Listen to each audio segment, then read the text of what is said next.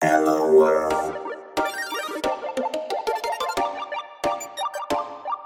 Este es el podcast de Frico Camp en español. Yo soy Rafael Hernández y juntos escucharemos las trayectorias inspiradoras de desarrolladores con el fin de que tú emprendas tu propio camino en el mundo de la programación con éxito.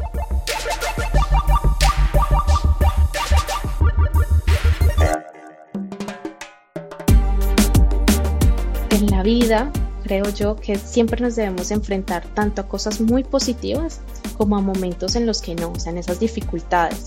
Y creo que en esas dificultades es cuando más la vida nos prueba sobre cómo somos nosotros, cuáles son nuestras propias intenciones, cuáles son nuestros incluso valores y principios. Creo que son cosas a las que uno siempre se tiene que enfrentar y que bueno, puede ser un éxito, puede ser un fracaso, pero hay que lanzarse, hay que arriesgarse.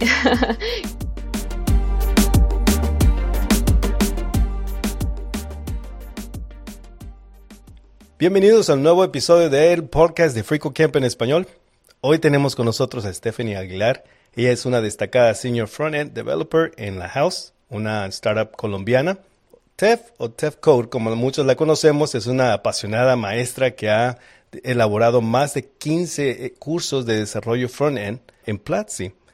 En este episodio conversaremos sobre cómo comenzó en el mundo de la programación, su experiencia en la creación de cursos y su rol en, organización y participación en conferencias, ah, además de compartir algunos consejos valiosos y muchas ah, cosas otras más que vamos a, conversar en el transcurso. Así que sin más preámbulo, ah, bienvenida Stephanie al podcast de Frico Camp en Español. Gracias por estar aquí.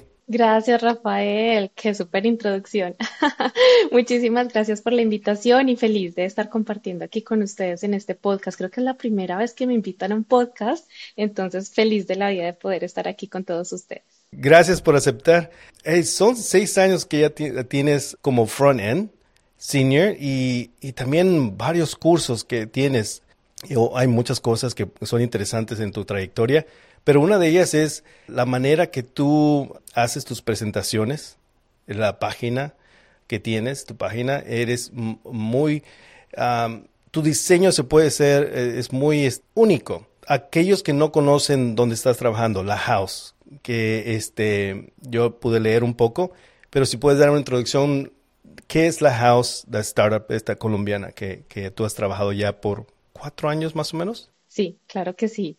Bueno, eh, sí, trabajo allí, es una startup colombiana, ya llevo un poco más de cuatro años. Em, y nada, siempre pues desarrollando del lado front, es un marketplace pero de vivienda. Entonces es solamente si tú quieres comprar una casa, pues vas a la house y la compras. Solo que ha cambiado mucho también, em, pues eh, la misión, el tema de lo que queremos vender y demás. Entonces antes se vendía vivienda usada y vivienda nueva, ahorita es full nueva, es decir, proyectos inmobiliarios. Entonces nada, en eso estamos y, y sí, eh, ahí trabajando bastantico con varias cosas del lado front bastante interesantes del lado de, marketplace y bueno, todo este tema de vivienda que uno aprende también un montón.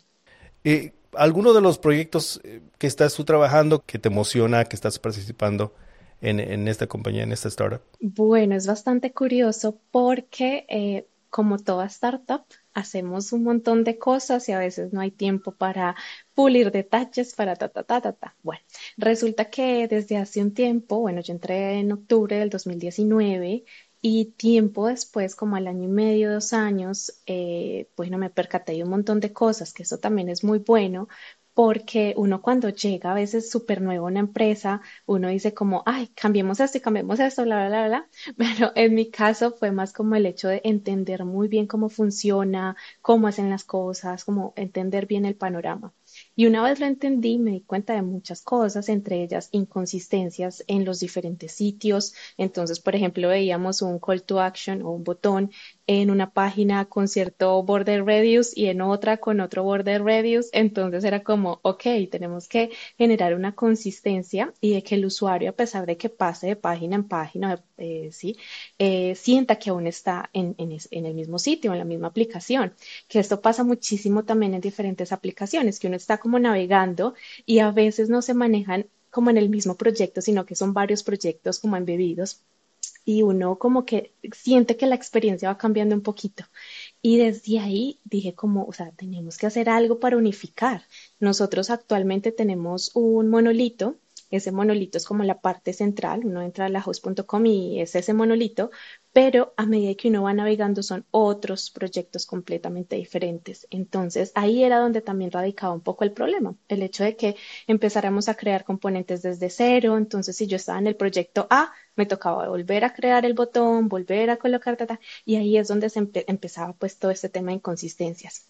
Entonces, bueno, yo mirando charlas, eventos, no sé qué, dije, pues una solución muy buena es el Design System. Entonces, eh, por supuesto, vender la idea de un design system dentro de una startup es muy difícil. ¿Por qué? Porque un design system requiere tiempo. Eh, tiempo, por supuesto, es igual a dinero. Entonces, no hay como eh, la suficiente acogida desde el principio. Sin embargo, pues un compañero y yo dijimos como, bueno, vamos a crear una prueba de concepto, una POC, y eh, hagámosle, hagámosle desde nuestro lado por, poquitos. Y bueno, así fue. Finalmente consolidamos el equipo porque Design System no es solamente desarrollo, es diseño, stakeholders, eh, C-level, o sea, un montón de personas ahí involucradas y que básicamente toca convencerlos a todos que por ahí eh, leyendo libros y, demás era, ok, ¿cómo le hablo al diseñador? ¿Cómo le hablo al C-Level? Entonces es una cosa muy interesante de aprendizaje también. Entonces, bueno, finalmente creamos nuestro, nuestro POC, convencimos al C-Level, ellos nos dieron como el aval y nos dijeron, está bien, vamos a crear un equipo full time para esto nos dieron un equipo durante un año, creamos nuestro design system y de ahí, em, nada, hubo todo este tema de layoffs que también es bastante contrastante y yo decía como, Dios mío, ¿y ahorita qué voy a hacer? Yo estaba liderando ese equipo y era como, pues tu equipo va a desaparecer porque necesitamos recortar personal. Eh, y bueno, ya te dimos un año, dos diseñadores, un, eh, un desarrollador full time. Necesitamos o moverlos o que, mejor dicho, digan adiós a la compañía y para mí también es una parte muy difícil. Pero bueno, ahí hubo como plan B y mi plan B fue literal crear workshops para todo el equipo frontend de la house y fue como con los recursos que tenemos organizar a todo el mundo y mi idea fue como organicemos a todo el mundo, que todos sepan crear un componente, que todos sepan cuál es el repositorio. Nosotros teníamos como un repositorio centralizado y de ahí era que eh, tú podías como descargar todo como si fuera una librería externa. Y bueno, ya todo el mundo al sol de hoy sabe crear un componente, sabe desplegarlo, sabe hacer las pruebas, sabe todo. Y bueno, creamos todos esos flujos. El trabajo en Design Systems es enorme, que de hecho creé dos cursos basados en mi experiencia en Design System en Startup.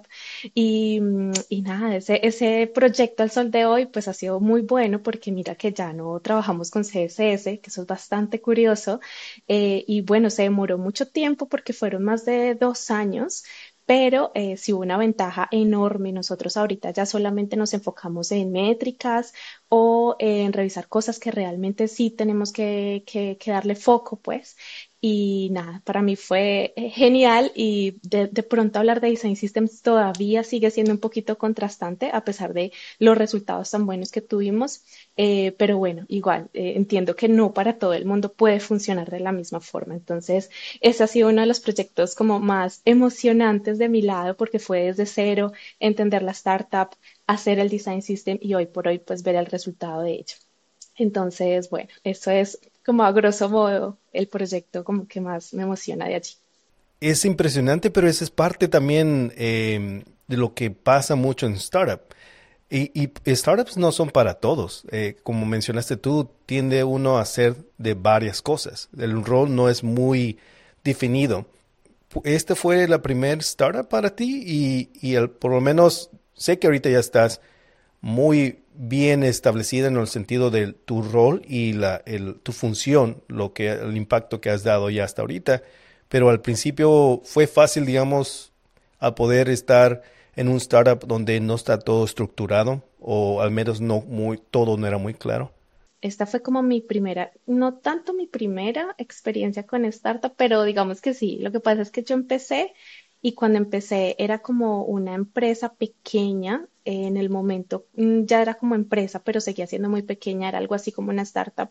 Y empecé ahí, duré seis meses Luego en otra empresa que se llama Accenture, ahí duré otros seis meses.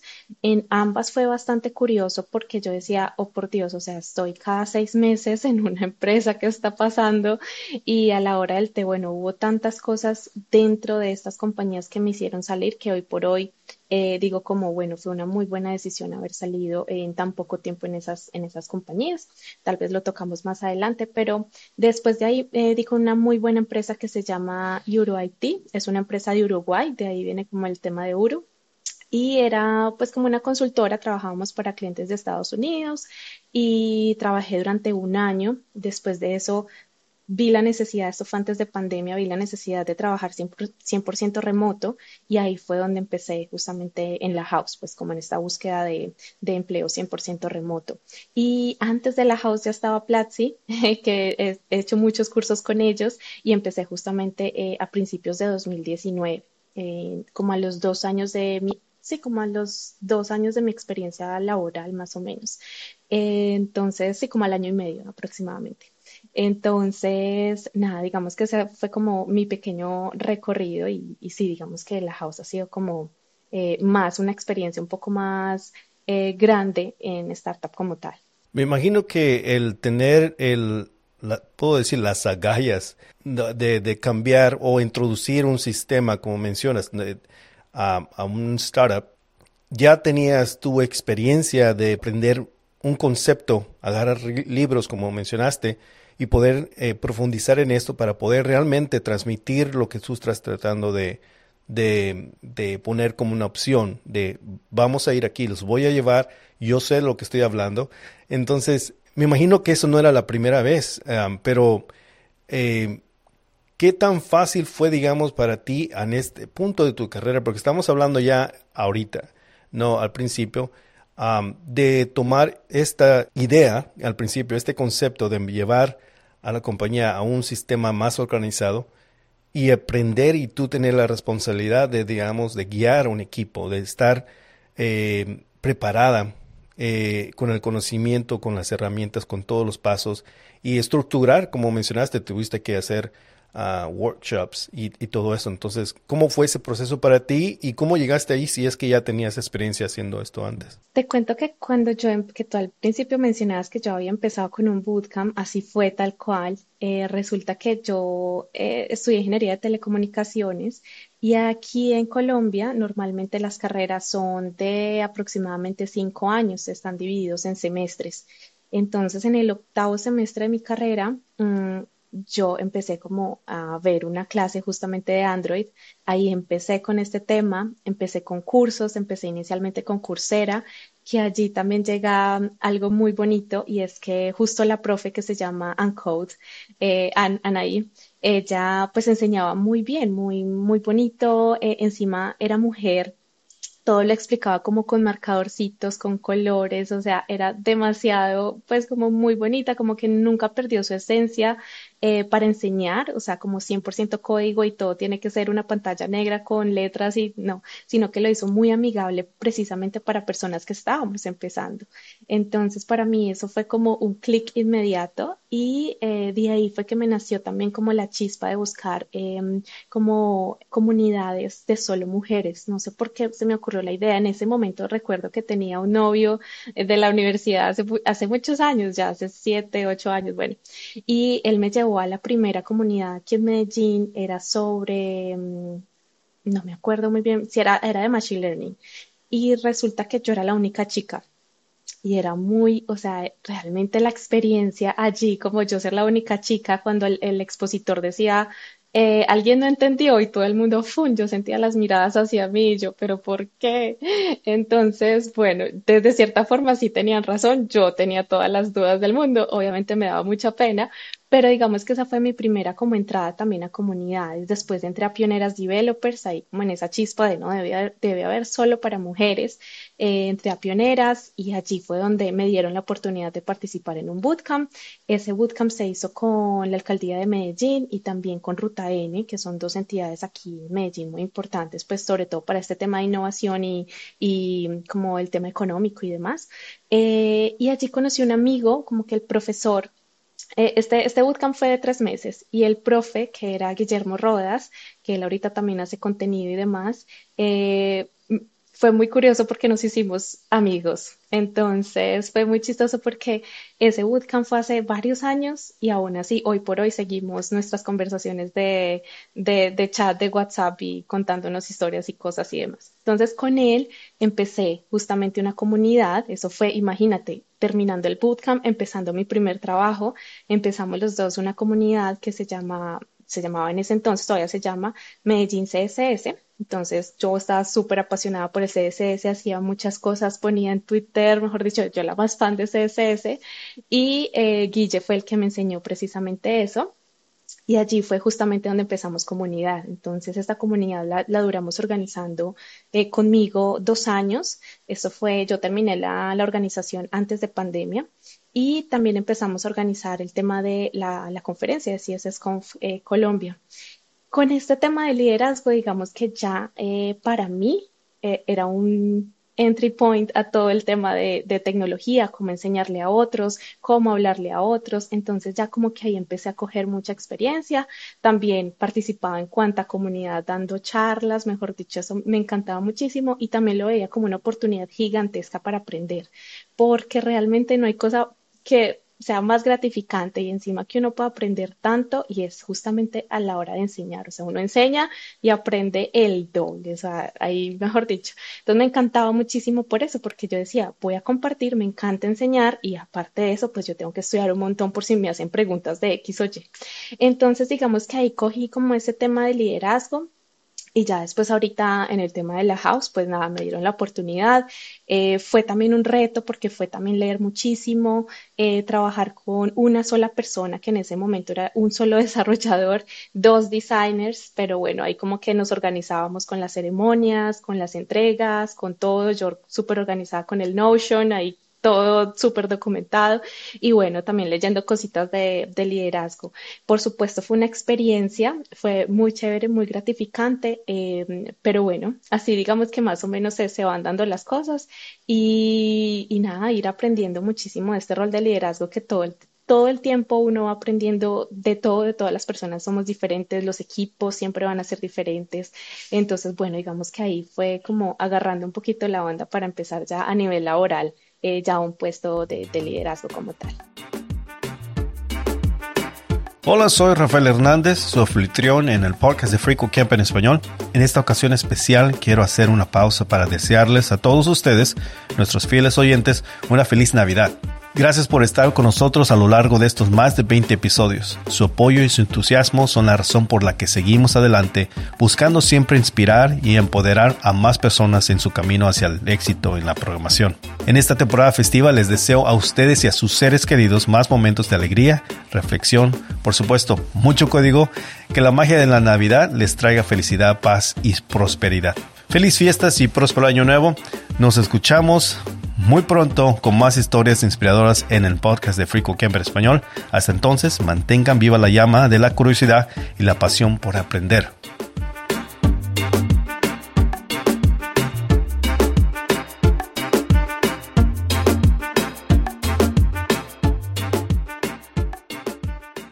En, ese transcurso que tú estabas en el bootcamp, que fue de, después de telecomunicaciones, ¿tú ya tenías claro que ibas a ir a un rumbo como de desarrollo web o en ese transcurso que estabas estudiando pudiste tal vez uh, ver más claro en qué camino vas a tomar? Bueno, mira, cuando yo estaba en la universidad en ese octavo semestre, que les contaba hace un ratico el hecho de que yo vi una materia en la universidad, era sobre Android, allí era netamente mobile. Entonces yo tenía en mi computador mi Visual Studio Code, empezaba, tengo por ahí mi primer programita, entonces empecé netamente con mobile. Yo la verdad no conocía muy bien frontend, backend, mobile, híbrido, o sea, eso no lo conocía para nada, pero yo era feliz con mis mini aplicaciones.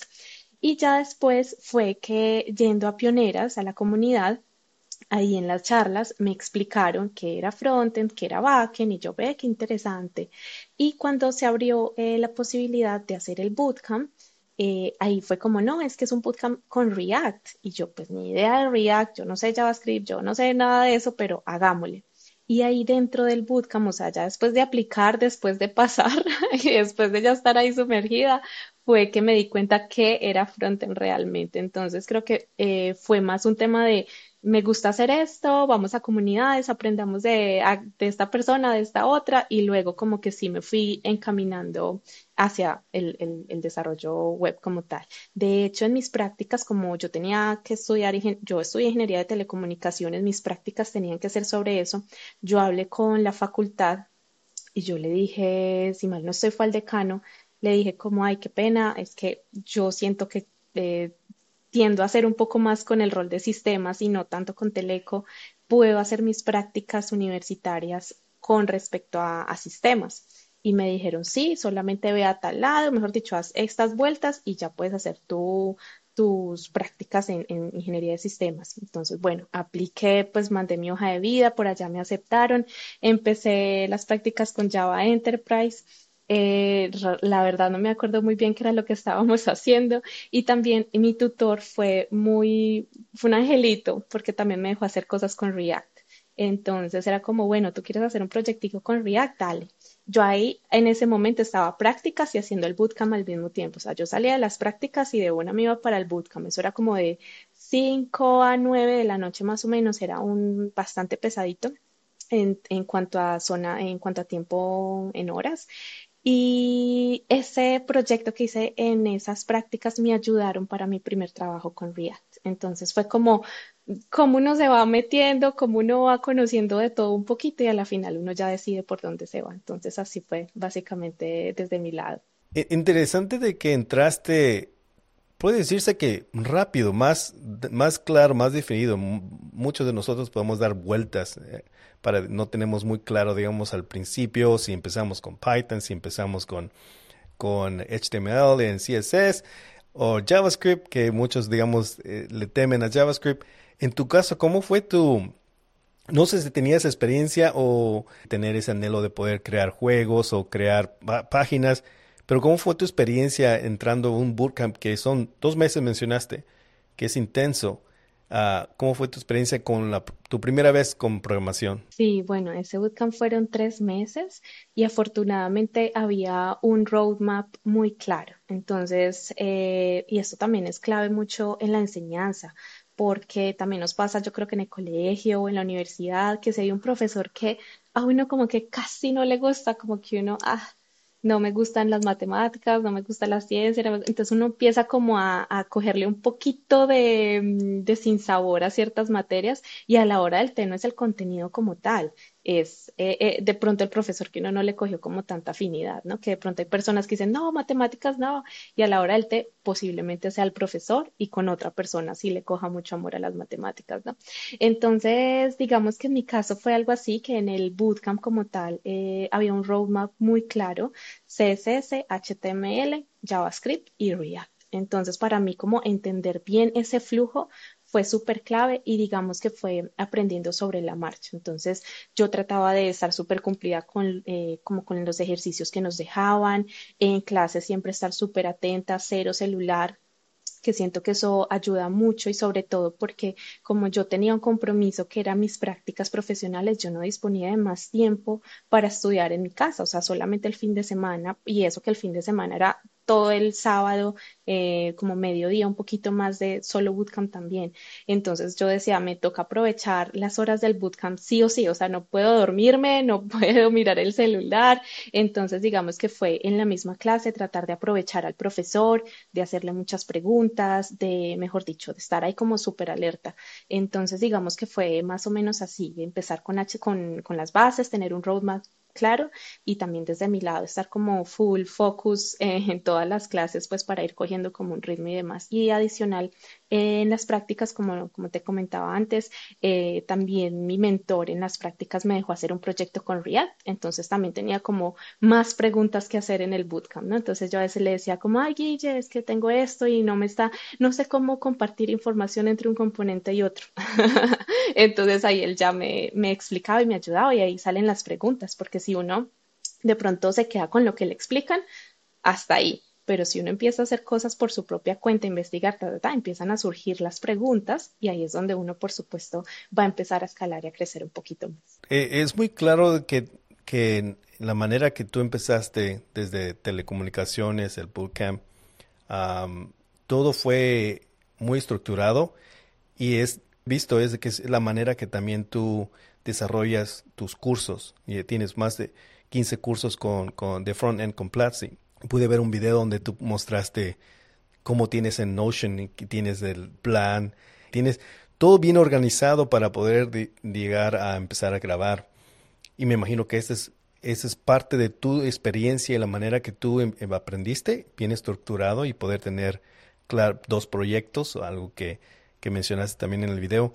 ¿Cómo fue tu introducción a, a, empezar a crear contenido en ese sentido para poder enseñar a otros desarrollo web?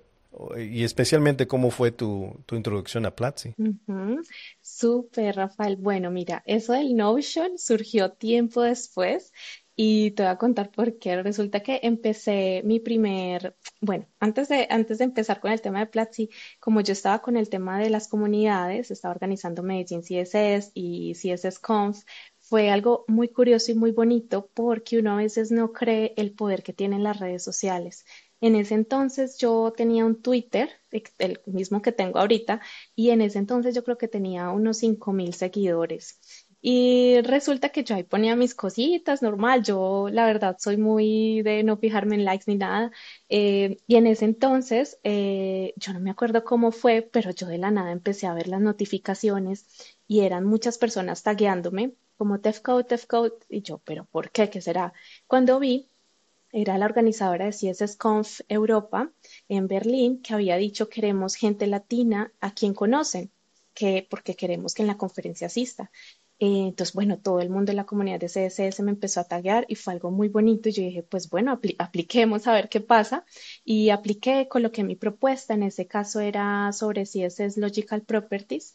Y yo dije, pues lancémonos en este tema me va a tocar estudiar un montón, pero lancémonos a ver qué pasa. Entonces, bueno, ahí eh, me postulé, pasé y bueno, digamos que tuve la oportunidad de, ir también a Europa gracias a la comunidad. Em, digo gracias a la comunidad porque ellos fueron los que me taguearon. Si fuera por mí, yo ni, ni me daba cuenta. Pero digamos que ahí ya tenía como esa experiencia de comunidades, de conferencias, bla, bla, bla. Ya también había estado en JSConf Colombia en otra charla. Y de ahí fue donde Platzi dijo, hola ¿Quién eres tú? Y justamente fue con Oscar Barajas, que es ahorita líder de comunidad en Platzi, y me dijo, pues mira, eh, me gustaría dar una charla en CSS, en la comunidad de CSS. Y yo, claro, de una, bla, bla, bla. Bueno, dio la charla y de ahí fue como el contacto y sobre todo por Instagram para conocernos y para que él me hiciera la introducción con Platzi. Entonces justo me dijo como, ve, ¿te gustaría hacer un curso sobre CSS? Y yo, pues, de una feliz de la vida. Ese curso, Rafael, fue la cosa más loca del mundo porque yo estaba muy emocionada pero aparte de eso, eh, era un proyecto gigantesco, tenía que cumplir eh, súper fiel el código, no podía hacer otra cosa diferente en las clases, porque de ese proyecto seguían otras, otros profesores a complementarlo y hacer la parte de JavaScript, de React, etcétera, etcétera. Entonces yo tenía que cumplir súper fiel eso. Rafael, yo trasnoché un montón.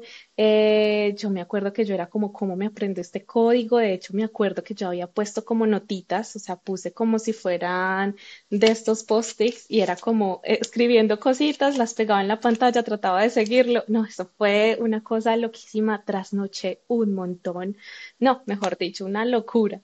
Y a la final el resultado fue muy bueno. Yo realmente no me imaginé la, acogida de la, de la, comunidad. Yo dije, bueno, va a ser un curso, lo van a poner y listo. Como que no me imaginé que pudiera pasar después. y la acogida, los comentarios, y ahí me gané el, el top teacher de ese año. Entonces, realmente fue muy, muy bueno y fue muy curioso porque por dentro era una procesión de cómo hacemos esto, hagamos, eh, ta, ta, ta, trasnochemos. Y a la hora del té, pues digamos que mi experiencia creando contenido, pues en ese momento era, eh, era muy básica, era nada, porque me tocó trasnochar un montón, bla, bla, bla. Bueno, después de ahí me contactaron para otros cursos y ya yo dije, no, pues esta experiencia que tuve, pues me va a tocar optimizar tiempos, optimizar contenido, revisar cómo me puedo aprender las cosas. Entonces de ahí fue como que empezó a surgir y evolucionar muchísimo la creación de, ese contenido que no es para nada fácil. Eh, uno se puede tomar uno o dos meses dependiendo también de lo que, de lo que me pidan. Eh, y bueno, es una preparación muy, muy larga. El punto también es que en grabación cuando uno lo hace, eh, digamos que todo tiene que salir casi que muy bien. Eh, mejor dicho, como ciertas cositas y ciertas pausas, pautas que hay que seguir en grabación, que yo decía, no, esto tiene que salir, pero muy bien, yo no me tengo que quedar tanto tiempo grabando. Y ahí fue donde salió también la idea de tener un Notion, donde estuvieran los guiones súper claros, que yo fuera leer antes de la clase y ya inmediatamente llegar a, hacer el código, porque de pronto si yo tenía todo en mi mente o todo en noticas, definitivamente eso no iba a escalar y no iba a ser tan bueno. Entonces, digamos que a raíz de poder ir minimizando tiempos y organizando todo mucho más, fue que ya hoy por hoy, pues bueno, ya tenemos casi 17 cursos en la plataforma, todo pues con desarrollo web.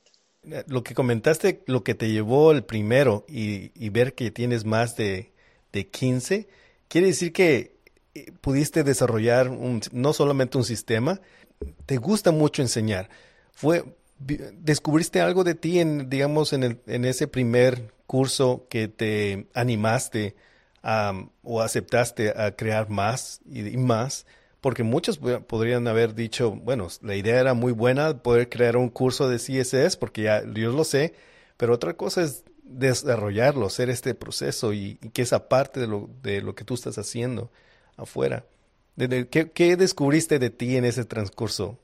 Uf, demasiadas cosas, sobre todo en el tema de desarrollo. Yo antes pensaba que, ejemplo, CodePen es una herramienta conocida por todos. Y yo decía, no, pues la persona que no haya trabajado con CodePen, pues, y resulta que no, muy curioso, muchas personas no saben trabajar con CodePen, no saben qué es un editor de, de código online, por ejemplo. Entonces, digamos que me ayudó muchísimo a darme cuenta de, mejor dicho, de la multiculturalidad y de las diferentes formas de hacer todo, de entender todo, de los contextos de las personas, porque todos somos tan diferentes. Hay personas que toman los cursos desde un celular o desde una montaña inclusive, o desde Windows y no desde, desde otro tipo de dispositivos. Entonces me ayudó mucho a entender como, ve, qué curioso, yo no había caído en cuenta de eso.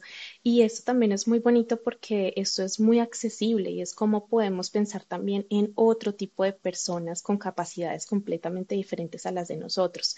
Entonces, digamos que eso fue un gran descubrimiento, como darme cuenta de que hay tantas formas de hacer código, de entender, de, de aprender, que eso es lo que también ha enriquecido mucho, digamos que el trabajo hasta, hasta hoy, como poder tomar el feedback de todas las personas y, e irlo puliendo también poco a poco. Pero esa es como de las cosas más gratificantes, poder ser mucho más accesible a, a los diferentes estudiantes, al diferente público pues que tenemos. Y tienes una comunidad, varios que te conocen, varios que, que empezaron que tú fuiste, has sido parte del principio de su, de su carrera en, en el estudio de desarrollo. ¿Qué es lo que disfrutas más en, al estar creando o al, poder ser parte de esto, e, este proceso para, digamos, el, inicio para muchos al crear estos cursos? ¿Qué es lo que disfrutas más? La, elaboración, el aprendizaje, porque mencionaste también de que la mejor manera de aprender es enseñar, o la comunidad o el conjunto eh, de todo eso que, que conlleva ser parte de, de, este de este mundo de poder enseñar, transmitir y pasar lo que uno sabe a aquellos, a otros que quieren empezar también. Sí, uff, qué pregunta tan difícil. Eh, todas las partes me encantan, pero sin duda alguna me quedo con el hecho de cuando me encuentro con los estudiantes en vivo y en directo, porque asistimos, bueno, a conferencias, comunidades, eventos, y tengo la oportunidad de estar con ellos y el amor, el cariño, en estos días una chica me dio una pulserita que decía Tef Code, eh, mejor dicho, o sea, es hermoso como ese contacto con ellos y recibir como primero el agradecimiento porque me encantan las historias que siempre me cuentan de que consiguieron su primer empleo o que se motivaron para estudiar o bueno, ese tipo de cosas me encanta y ese contacto con ellos es como, wow, mejor dicho, todo vale la pena justo en ese momento en el que estoy con ellos, me abrazan, nos abrazamos, bueno, mejor dicho, ese es como mi momento favorito. Creo que es lo que más disfruto, poder estar en contacto con ellos. No creo que uno llega a tener la idea del impacto que uno puede llegar a hacer, porque uno está la cámara y el micrófono y la elaboración, entonces mencionaste también al principio que no tenías idea que el primer curso iba a ser tan aceptado pero ya, mira, con este largo trayectoria que tienes, eh, la comunidad va a ser muy, muy grande y que, te conoce muy, muy bien. Algo más que, que, mencionaste también en, anteriormente, que ha sido parte de organizar conferencias, especialmente con Guillermo, Medellín CSS, eh, CSS Conf Colombia. ¿Cómo, cómo surgió eh, esta conversación, digamos, con, con, Guillermo a poder involucrarte y cómo ha sido tu experiencia o fue tu experiencia al organizar, ser parte de, de creo en ese sentido, con conferencias que no estaban ahí estructuradas de esta manera, donde a este punto ya son conocidas? Wow. Em, bueno, no, con Guille estábamos hablando un día, recuerdo por WhatsApp, yo estaba viendo televisión y él me dijo como, Tef, acabo de comprar el dominio para Medellín CSS, el coso de Mirap, no sé qué, y yo, ¡Ah! Guille, yo también quiero. Entonces fue como un tema de yo lanzarme a decirle, oye, yo también quiero ayudarte con esto. Y ahí fue como, hágale. Y me acuerdo que él me mandó un mensaje, es que Tef, estás demasiado emocionada.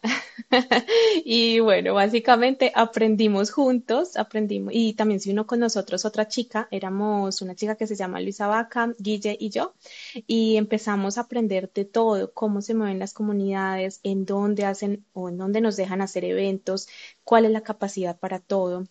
En ese entonces, pues aprendimos de cómo conseguirnos un venue que, eh, pues la locación, todo este tema es bastante complicado, no en todo lado te dejan, a veces la capacidad, bueno, en fin, pero conseguimos como los contactos y la gente que nos apoyó Em, para poder crear todos esos eventos y adicional el tema de los refrigerios que también es muy mm, sonado en, en Meetups, o sea, la gente va por su pizza. Entonces, conseguirnos eso es, mejor dicho, una locura. O sea, todo el tema de sponsorship siempre va a ser muy, muy teso, tanto en Meetups como en conferencias. O sea, crear eventos no es nada fácil.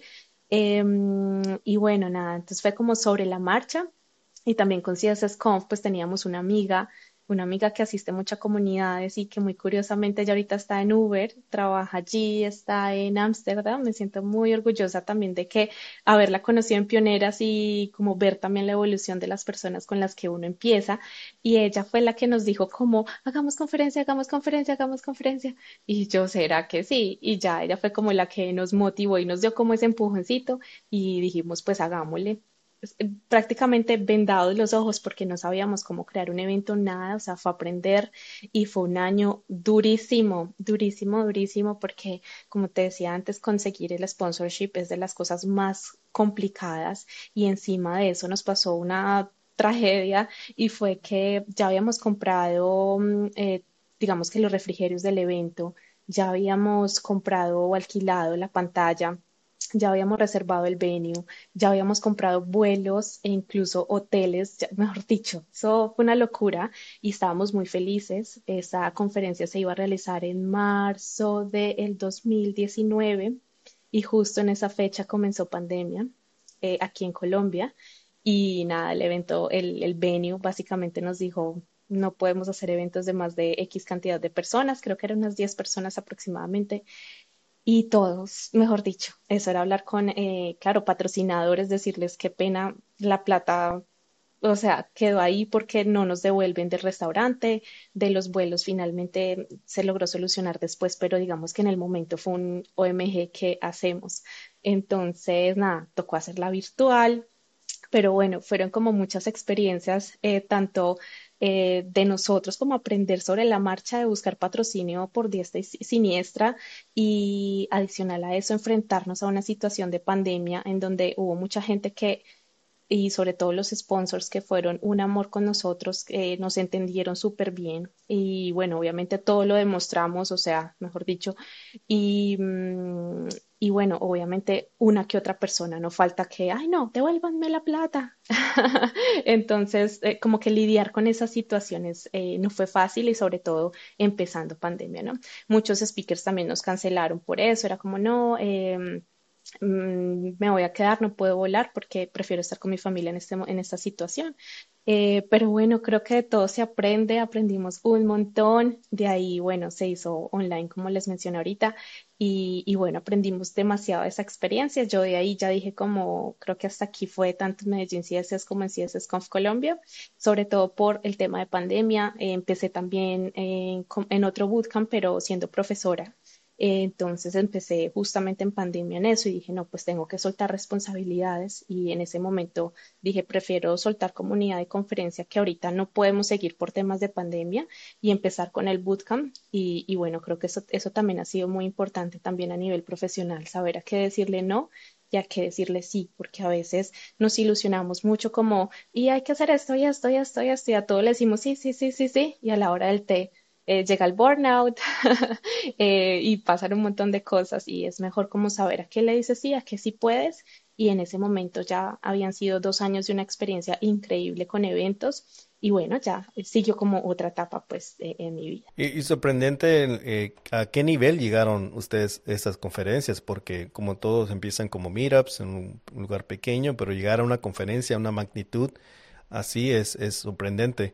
y la pandemia, hablando con Guillermo, fue al menos otra, otro reto de poder hacer este, esta conferencia exitosa en línea.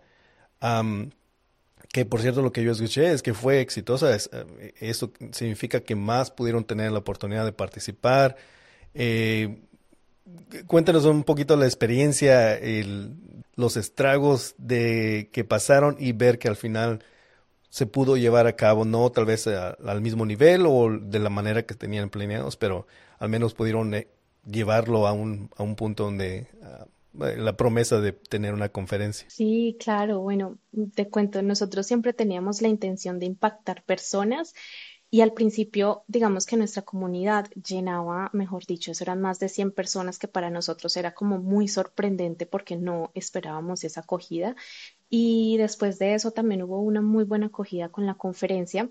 Eh, pero bueno, digamos que en la vida creo yo que siempre nos debemos enfrentar tanto a cosas muy positivas como a momentos en los que no, o sea, en esas dificultades.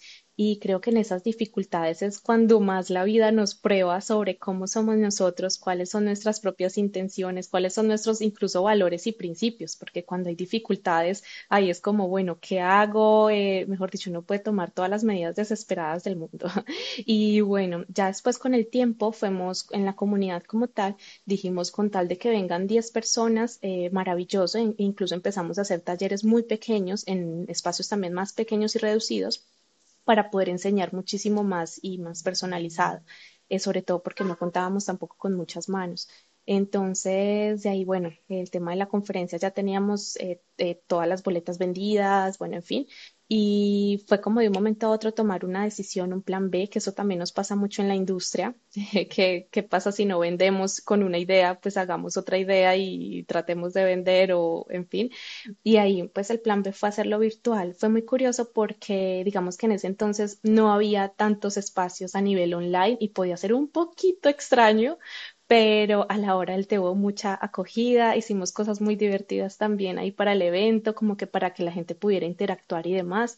Y creo que pandemia también ayudó un poquito a, a que la virtualidad no se sintiera tan tan brusca, sino que fuera más, eh, hey, pues estamos lejos, estamos en una situación difícil, juntémonos a aprender. Entonces creo que sí fue bastante bonito ver a toda la gente y también eh, publicando en redes sociales. Eso fue como muy bonito el hecho de que también tuviéramos sobre todo mucho apoyo de la comunidad que entendieron muy bien todo y que bueno, igual les mandamos su regalito, pues que teníamos como el swag preparado, a todos eh, se lo hicimos llegar.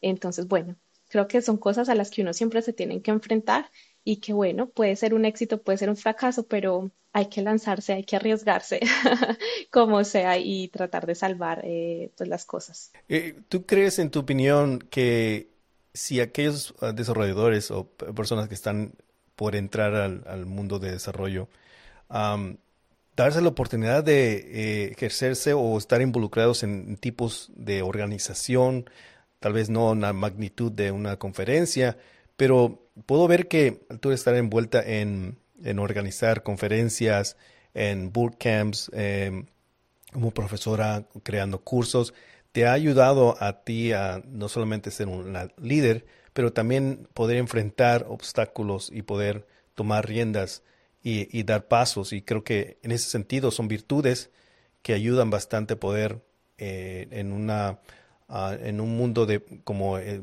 que es programación que cambia mucho y que requiere tal vez hacer tomar pasos que no son muy claros. No, no todos tienen definido la solución. y crees que en ese sentido no solamente es de aprender a programar, pero tal vez involucrarse en, ya sea, no sé, que pueda ser algo pequeño, que no sea como conferencias, pero eh, a, llenarse de lo que se llama soft skills, que eso puede ser.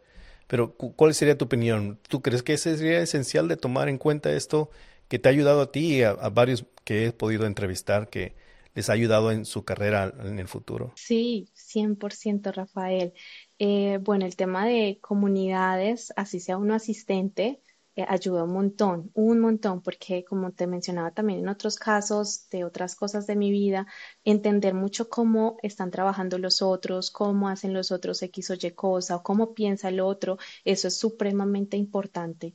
Y adicional, también siento que el tema de comunidades y conferencias ayuda mucho a eso, pero también el tema de la lectura que a veces como developers como que queremos que todo sea código y todo está muy bien con el código, pero esas soft skills que tú mencionas son demasiado, demasiado importantes. Eh, yo me he pegado de varios libros a nivel personal sobre todo para entender mucho, entenderme mucho más a mí, entender también al otro, a los otros, tener más empatía.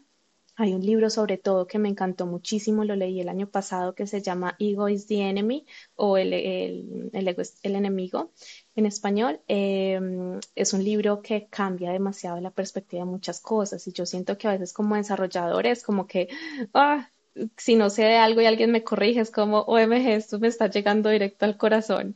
Y es como también podemos tratar de manejar ese tipo de cosas. No hay ningún problema en que otra persona te corrija o te revise un pull request y te esté lleno de comentarios, porque uno a veces ve un, sube un pull request y ve todos los comentarios y uno es como, ah, y a la hora del test, como antes agradecer que hay alguien que te está dando como un feedback para que tú mismo mejores. Entonces, bueno, eh, eh, Creo que todo este tema es comunidades, contacto con personas, hacer un poco de networking y aparte de eso involucrarlo también muchísimo con el tema de soft skills que se pueden entender también desde el lado de, de, de, los libros o inclusive asistiendo a terapias en algún momento lo quieres tener, en algún ciclo o momento de tu vida. Entonces sí, 100% de la mano. Y muchas veces hacer equipo es más eh, soft skills, como cómo nos tratamos bien, cómo estamos contentos trabajando y no quién está demostrando su seniority, que a la hora del té, pues eso no es lo que hace un equipo, ¿no? Entonces, sí, 100%. Hola, espero que estés disfrutando esta entrevista. Quiero aprovechar esta pausa para compartir contigo otros recursos que FricoCamp también tiene para ti en español. En nuestra publicación en español encontrarás más de 400 artículos, tutoriales y manuales traducidos que cubren conceptos fundamentales de Python, JavaScript, Java, Linux y muchos otros que te ayudarán en tu aprendizaje continuo. Pero si estás buscando videocursos completos para aprender construyendo proyectos de práctica, visita nuestro canal de FreeCodeCamp en español en YouTube. Ahí encontrarás videocursos completos que suman más de 40 horas de práctica construyendo proyectos paso a paso para aprender Python, JavaScript, React, Node.js y más. Todos los enlaces de estos recursos gratuitos y otros los encontrarás en las notas de este episodio.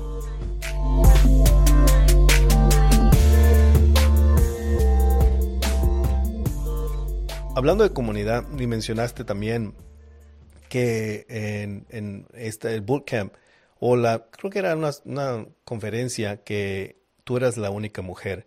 Y mencionaste también que he estado, he estado participando en una comunidad especialmente para mujeres. ¿Cómo ha sido tu, tu experiencia? Y, y, creo que ha cambiado. He visto más mujeres involucradas y especialmente reconocidas y he tenido la oportunidad de entrevistar. Pero ¿cómo ha sido tu experiencia en este transcurso y cómo has visto esa, esa de involucración de mujeres uh, más en programación y la aceptación también? Porque eso es también algo eh, importante de ver que no eran, no necesariamente creo que no querían entrar las mujeres, pero tal vez es más difícil, mm, digamos, para una mujer entrar a un, a un mundo donde predomina el, el varón. Sí, totalmente. Uf, este tema es bastante amplio.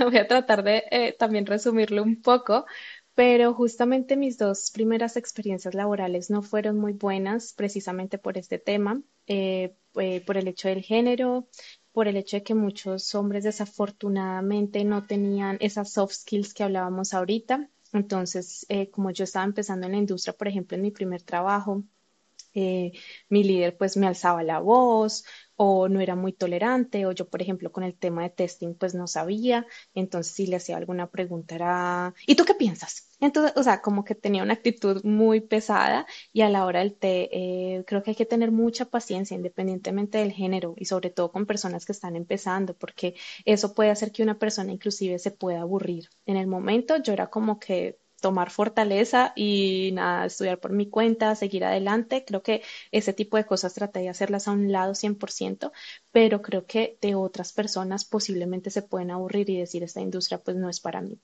Em, entonces, bueno, creo que también me ha tocado pasar por varias cosas y situaciones bastante complejas en la industria siendo, siendo mujer, pero digamos que, como te decía, hay que tener como nosotras, como mujeres, tener como mucha fortaleza y como tratar de, sobrellevar ciertas cosas.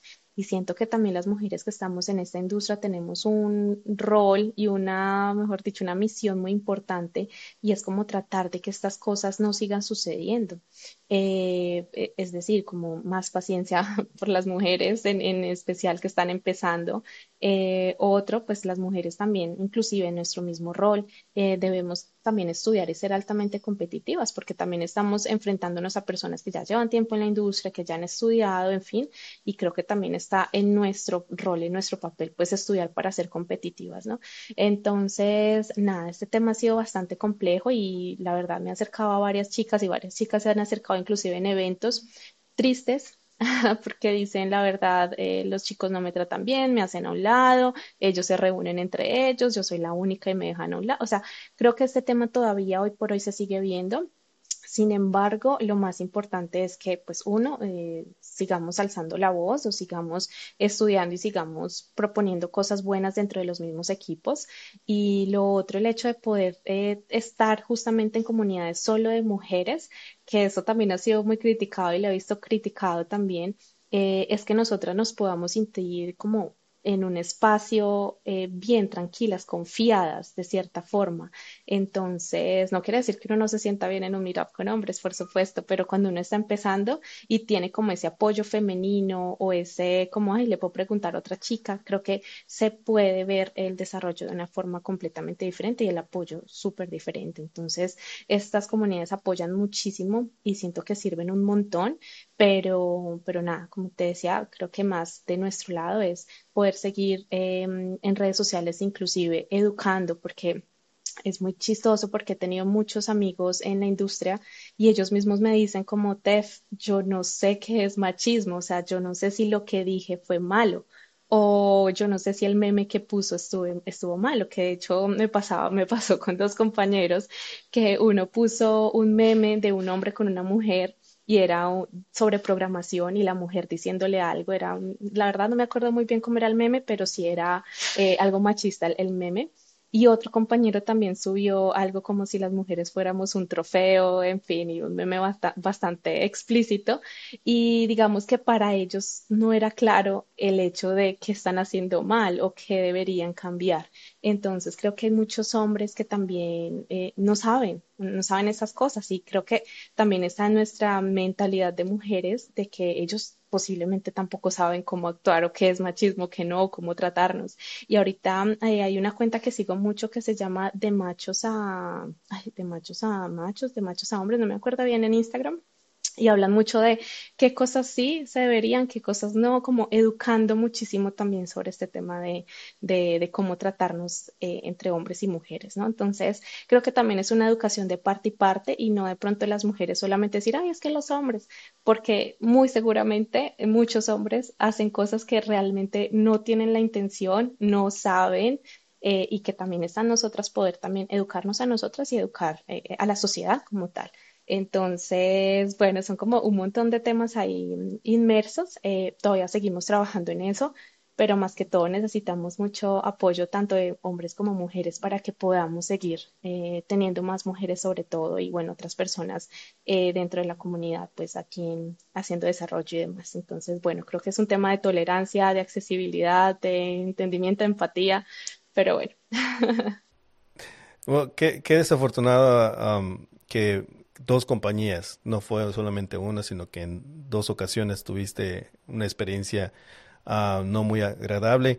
Y qué bueno que, y gracias por mencionar que no solamente, ¿verdad? Lo, lo educación, que es, es cierto, lamentablemente muchos, eh, digamos, hacer, o ya sea actuar o, tener patrones de, de, tipo de manera de bromear que eh, no, no sabemos muy bien o tenemos claro lo que estamos haciendo y tal vez vimos a alguien hacerlo y lo volvemos a repetir. Uh, entonces, este, pero creo que sí. yo, en mi opinión, no tendría que llegar al nivel de donde ustedes, las mujeres, tendrían que educarnos, pero eh, eh, ese es, siento que esa es la necesidad. Pero creo algo más todavía importante es lo que estás haciendo y lo que muchas mujeres están haciendo al tener la oportunidad o el platform, como se dice en inglés, donde están en una posición que pueden este, no solamente uh, ver que eres exitosa en lo que estás haciendo, pero también que, que estás educando.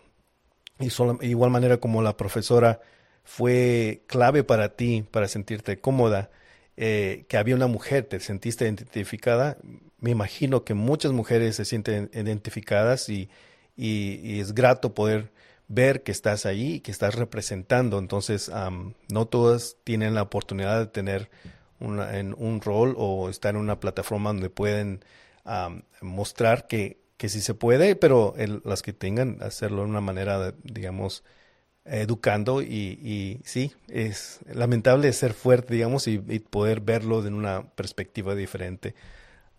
bueno, gracias por mencionar eso. Ah, hablando de, lo que es em, creación de contenido, que mencionamos de que la mejor manera de poder aprender es también crear contenido. ¿Alguna recomendación para aquellos que están aprendiendo? En tu opinión, ¿cuál sería una manera de poder aprender y llegar en el sentido a, elaborar, digamos, cursos?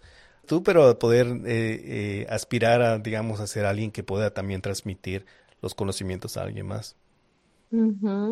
Súper, qué buena pregunta, Rafael. Bueno, ahorita afortunadamente con Internet todos tenemos acceso a hacer del contenido que queramos. Justamente hoy leí de Forbes una frase, no recuerdo exactamente cómo era, pero decía como que da el primer paso, no es necesario que veas las escaleras completas. Y esto es 100% cierto, porque a veces creemos que crear contenido es tener todo súper detallado, como esto va a pasar en el primer mes, esto en el segundo, en el tercero, este va a ser el impacto, ta, ta, ta. Y no, creo que necesariamente es querer tener las ganas, tener un computador, poder subir tus videos y hacerle. Que con la marcha uno poco a poco va aprendiendo a crear contenido, eh, va eh, mejorando su expresión oral, eh, va mejorando un montón de cosas. Entonces no es necesario como uno ya tener como mejor dicho, un super plano, estar súper preparados, porque creo que ninguno de nosotros empieza así ultra preparado y luego ya láncese a dar el mejor curso del mundo, ¿no? Sino que se va dando con, con la marcha, ¿no? y todos tenemos nuestro estilo. Esto, por ejemplo, ahorita estaba grabando un curso de JavaScript y fue muy curioso porque lo hice con otro profe y este profe se llama Diego de Granda y los dos tenemos estilos completamente diferentes. Yo soy más de eh, inclusive diminutivos o hacer eh, dibujitos o que las fruticas con emojis, ta, ta, ta, y él es otra cosa completamente diferente. Entonces es muy interesante y me encantó hacer este curso con él justamente para ver cómo son los estilos de, programar y de enseñar, que todos tenemos estilos completamente diferentes. Entonces, consejo, hay que lanzarse si uno lo quiere y siente que realmente eso es lo que te apasiona, lo que te gusta, hacerle de una. Hay muy buenos creadores de contenido. Yo admiro muchísimo a Midudef, que tuve la oportunidad de conocerlo el año pasado, un increíble ser humano y tiene un canal espectacular eh, y crea contenido muy increíble. Y creo que uno se puede basar como estas personas que puedes admirar en redes sociales o que crean contenido y uno decir como, ve, a mí también me gustaría hacer eso, entonces hagámoslo como buscar inspiración también como de ciertas personas. Entonces creo que me iría más por eso, como buscar inspiración, lanzarse al ruedo, eh, uno poco a poco va puliendo esas cosas y nada, de ir como subiendo las escalitas sin tener que ver pues, las escaleras completas. Para, casi para cerrar, ¿hay algunos proyectos o metas que, tengas a largo plazo o corto plazo que estás ansiosa por, por alcanzar o empezar a trabajar? Pues la verdad, mejor dicho, me toca sentarme a planear mi 2024, pero, eh, pero nada, he tenido como la espinita de seguir creando contenido en redes. Em, como todo eso que he creado en cursos, también poderlo transmitir un poco de, modo free, eh, que sea más accesible también en redes sociales. Por ahí tengo un poco la espinita, tengo unos boards que justamente eh, estaba viendo en estos días en Pinterest que dicen creación de contenido y los tengo ahí desde hace dos, tres años y nunca me he lanzado a hacer algo así, digamos, en redes explicando algo así. No. Eh, entonces, nada, ahí tengo la espinita, no sé. Todavía estoy como, voy a organizarme a ver si sí eh, lo lanzo, si sí recibo mis mismos consejos de caminar sin ver las escaleras completas.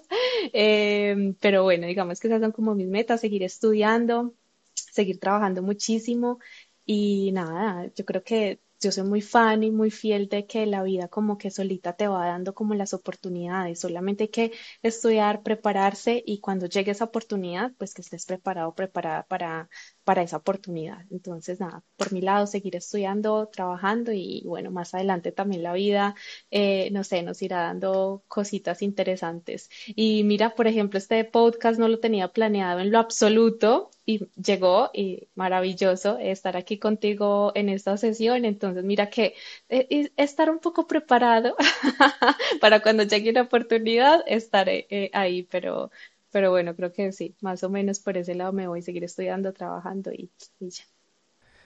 muchas gracias por aceptar nuevamente. El, creo, tengo la sensación que has encontrado el, el, el en el área que tú te desenvuelves y que disfrutas más, que es el del poder crear contenido.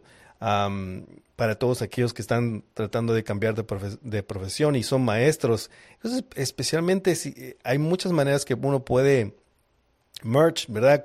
complementar las experiencias que uno tiene, digamos, en trabajos anteriores a poder con programación y en ese sentido yo creo que tú has encontrado esa área donde te, desenvuelves muy, muy bien. No sé si estás de acuerdo conmigo o crees que hay otra, otra área donde tú no has explorado que pudieras tú, que ya, tienes varias experiencias, no solamente creando contenido, pero conferencias, liderando este, workshops. A, otra área que tú tienes curiosidad, eh, tal vez de poder expanderte como, como persona, como profesional? Wow, Rafael. Después de este eh, ya vamos a empezar el año 2024. Sí. Empezamos a pensar así con metas. Sí, total. Uy, no. No tengo como en mente todavía nada. Seca de ideas. Seca de ideas por ahorita. Eh, el área que tienes ahorita de, de, de crear cursos, algo más que tú puedas reflexionar ahorita, tal vez no lo has pensado, pero de qué nivel podrías tú, digamos, mencionaste tal vez gratuitos, pero haz algo, una curiosidad que has tenido, cómo puedo llevar este a, un, otro nivel, digamos, en el caso del profe, como le, mencionaste, Guillermo hizo un bootcamp que fue muy exitoso, donde mencionó él que al principio él tenía en mente que podría haber sido 200 personas que se registraran, pero llegó a un nivel grande donde, ¿verdad? Eh, ya con la experiencia que él tenía, a necesitar la ayuda de otros más a, desarrolladores, a poder educar eh, o llevar a cabo este bootcamp. Entonces, así igual como tú, se este, da la oportunidad a él de, de tomar retos y, y, en el transcurso, ¿verdad? Ver, pero algo más que tú, digamos, has tenido curiosidad o reflexionando ahorita que te estoy preguntando. No, pues de pronto curiosidad de cuanto a este tema gratuito, eh, posiblemente en Instagram o en, no sé si Twitch, YouTube, casi no sé cómo. Siento que no soy tan buena para hacer un, un Twitch o un YouTube creo que a eso como que todavía le tengo como, ay, no sé si sí seré buena. Eh, creo que me gustaría mucho explorarlo, sobre todo para ampliar un poquito más el espectro y que, que de pronto tengan más personas acceso a, a esto. Y sobre todo me motiva muchísimo poder experimentar el tema de inspirar a más mujeres em, en tecnología, que yo sé que tengo ahí mi Instagram y los cursos y demás, pero digamos que más motivación hacia mujeres sobre todo me gustaría mucho explorar como, como este campo más inspiracional, como más apoyo femenino, eh, sin dejar al lado los hombres, porque tengo un gran amor por, por los hombres que me han apoyado tanto en esta industria. Em, pero bueno, creo que por ahí, por ahí puede ser. Sí. Bueno, es este, es, ha sido un, honor y, muy grato poder conversar contigo, poder realmente profundizar en tu trayectoria y, los dos poder ver el patrón o las, las fases de tu vida que han llevado a donde estás aquí. Y este, no, el, eh, alguna, vamos a compartir las, tus redes sociales para aquellos que, que quieran conocer más y ver los cursos de, que tienes disponibles en, en Platzi. Y también no sé si quieres compartir también los eh, exámenes test que, creaste. Pude ver ahí que tienes un, eh, algo extenso de, de, test también, así que vamos a poner a compartirlos ahí. ¿Algo más que quieres cerrar? ¿Consejos a alguien que está por empezar en este mundo de la programación o en el sentido de crear cursos?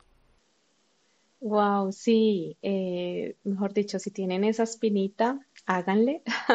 No importa que tengan unas metas muy ambiciosas de inicio, porque a veces uno cree que eh, o para estudiar, para ser desarrollador o inclusive para crear contenido, uno necesita 80 eh, horas a la semana y estar, mejor dicho, y a la hora del té no, simplemente con uno dedicarle inclusive 10, 15 minutos al día puede ser suficiente para ir poco a poco como ampliando esa bolita de nieve y, e ir llegando poco a poco a algo, ¿no? Entonces, creo que me iría por eso, como hay que arrancar eh, como sea, pero hay que hacerlo y por ahí unos 10, 15 minuticos y poco a poco uno va puliendo eso. Lo más importante, como dice en el libro de hábitos atómicos, es tener el hábito y ese hábito uno lo puede tener con 10, 15 minutos diarios, cada quien escoge cómo y después uno pule ese hábito, es decir, uno ya le empieza a decir, ah, no, ya quiero hacer una hora, ya quiero madrugar, ya quiero ta, ta, ta, y ahí poco a poco uno va estudiando más, eh, siendo mejor en algo o inclusive creando más contenido. Entonces, lo importante es tener el hábito y ya de ahí, pues, cada quien puede desarrollar las habilidades que quiera y las que, mejor dicho, tenga guardaditos, porque uno a veces no se da cuenta de para qué es bueno y, y bueno, solamente basta con intentarlo. Entonces, bueno, voy como por eso algo que casi se me olvida. Y empezaste con CSS. ¿Algunos planes de volver a crear eh, contenido de CSS. Yo creo que hay una necesidad, pues, especialmente que no todos nos gusta el CSS. Sí, 100%. Me encanta muchísimo esa parte. Eh, posiblemente sí, creo que lo tengo ahí en el radar y más ahorita que hay una polémica, voy a decirlo polémica con CSS 4. Entonces, porque cuando yo empecé era como me acuerdo Jen Simmons eh, hablando justamente de no, pero CSS 4 nunca puede existir. Lo nuevo se está agregando a, a diferentes levels en CSS 3, bla, bla, bla. Y bueno, pero ahorita ya hay un debate de muchas de estas personas que trabajan en el CSS Working Group en donde dicen, pero hagamos CSS 4. Entonces, creo que está muy interesante el tema de CSS ahorita y hay tantas librerías que son, mejor dicho, top y la experiencia de usuario también. Soy muy fan de esos temas, también los he estudiado muchísimo. Creo que sí, me podría ir mucho por esa parte. Me encanta y soy súper fan. Stephanie, realmente ha sido un gusto. Muchas gracias ah, para aquellos que nos están escuchando. Por favor, sigan, vean los cursos, especialmente aquellos que tenemos el ojo por el, diseño.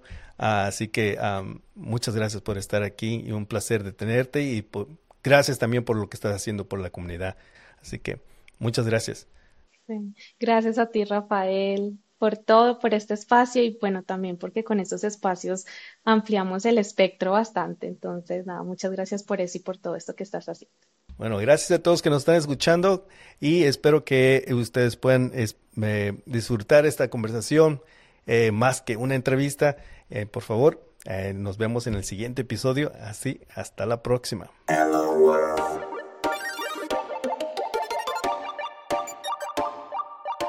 Gracias a todos por escuchar el podcast de Frico Camp en español.